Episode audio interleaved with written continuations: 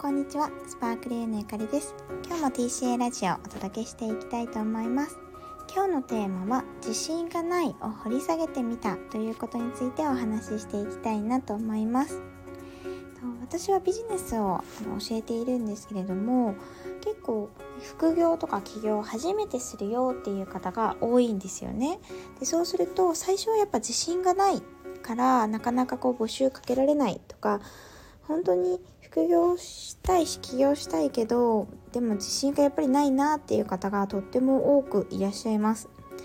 でなんかこうそういう風に言ってる方の中にすごい言っても成果結構出していて明るくてで魅力的な女性ですごくいるんですよね。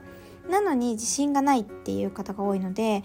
なんで自信がないんだろう？なんどういう仕組みで自信がなくなっていくんだろうっていうことについていろいろ考えてみました以前ちょっとブログにも書いたことなんですけれどもなんかこう自信がないってなんで起こるのかなっていうのをこう振り下げた時に私が出した結論は自信がない人っていうのは結局自分に結構期待しすぎてる人なんじゃないかなっていうふうに思いました。なんか自信ってこう自分を信じるっていうことなのでできると信じるっていうことになんか思われがちなんですけれどもそのできると信じるその期待が結構過剰に高すぎると結局できると思ったのにできないっていう現実がどんどん積みが積み上がっていくことになりますよね。なので自信がどんどんなくなっちゃうんじゃないかなっていうふうに思いました。で逆に自信ができあ自信がある人は自分ができるって思うものとか目標の設定ハードルが意外と低かったりしてでできたっていうちっちゃいちっちゃいそのできたっていう成功体験が積み上がっているので自己肯定感も高まるし自信がアップするんじゃないかなというふうに思いました。なので自信がない人って何て言うんですかね自分にあんまり期待してない人っていうイメージがあると思うんですけどもしかしたら逆なんじゃないかなって思ったんですよね。で例えばなんか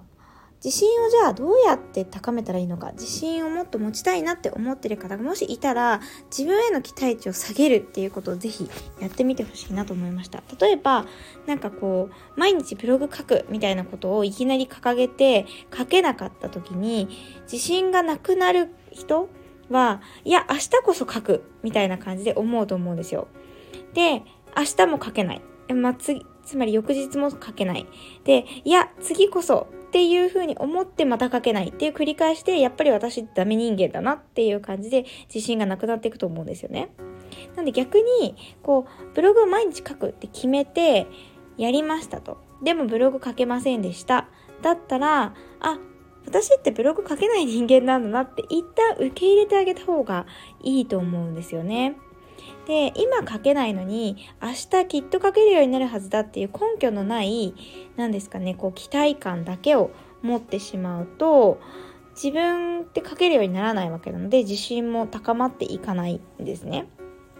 なのでもしあの、まあ私はブログ毎日どうせ書けない人間だから、1行だけ書くようにしようとかっていう風にハードルをもっと下げてあげて、そしたらできたりするので、できるを積み上げて自信をどんどん高めていくのがいいんじゃないかなっていう風に思います。でこうやってそのハードルを下げて期待値を下げることによって自信を高めるっていうことも一つですしあとはなんかブログが書けませんでした。私はやっぱりダメでした。書けない人間でした。っていうだけじゃなくてじゃあどうやったら書けるようになるのかなっていうのをあの工夫する。もっとあの自分に合ったやり方を探す。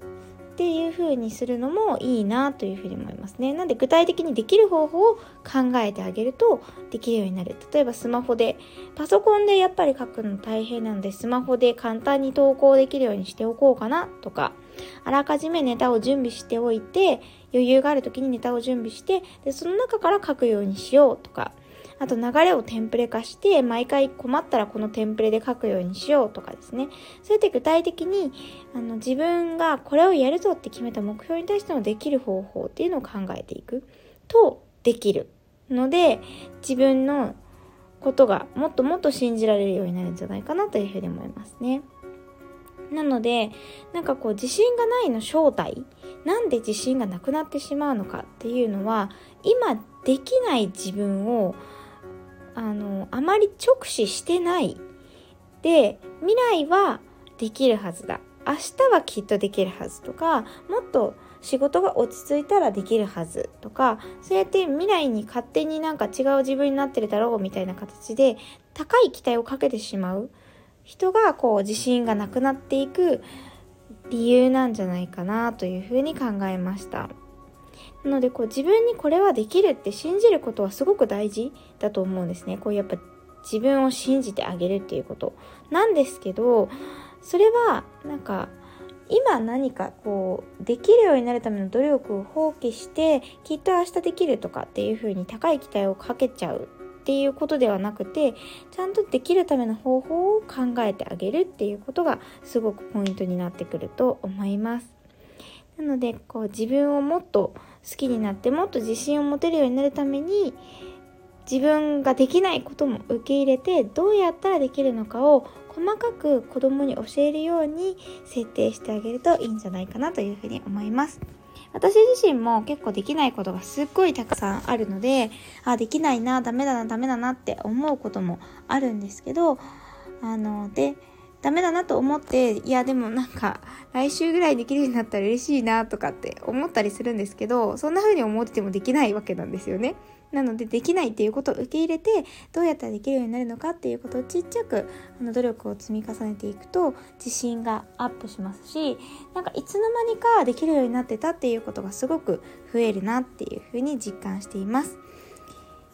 それでは今日はこの辺で終わりたいと思います。また今日もご視聴くださってありがとうございました。バイバイ。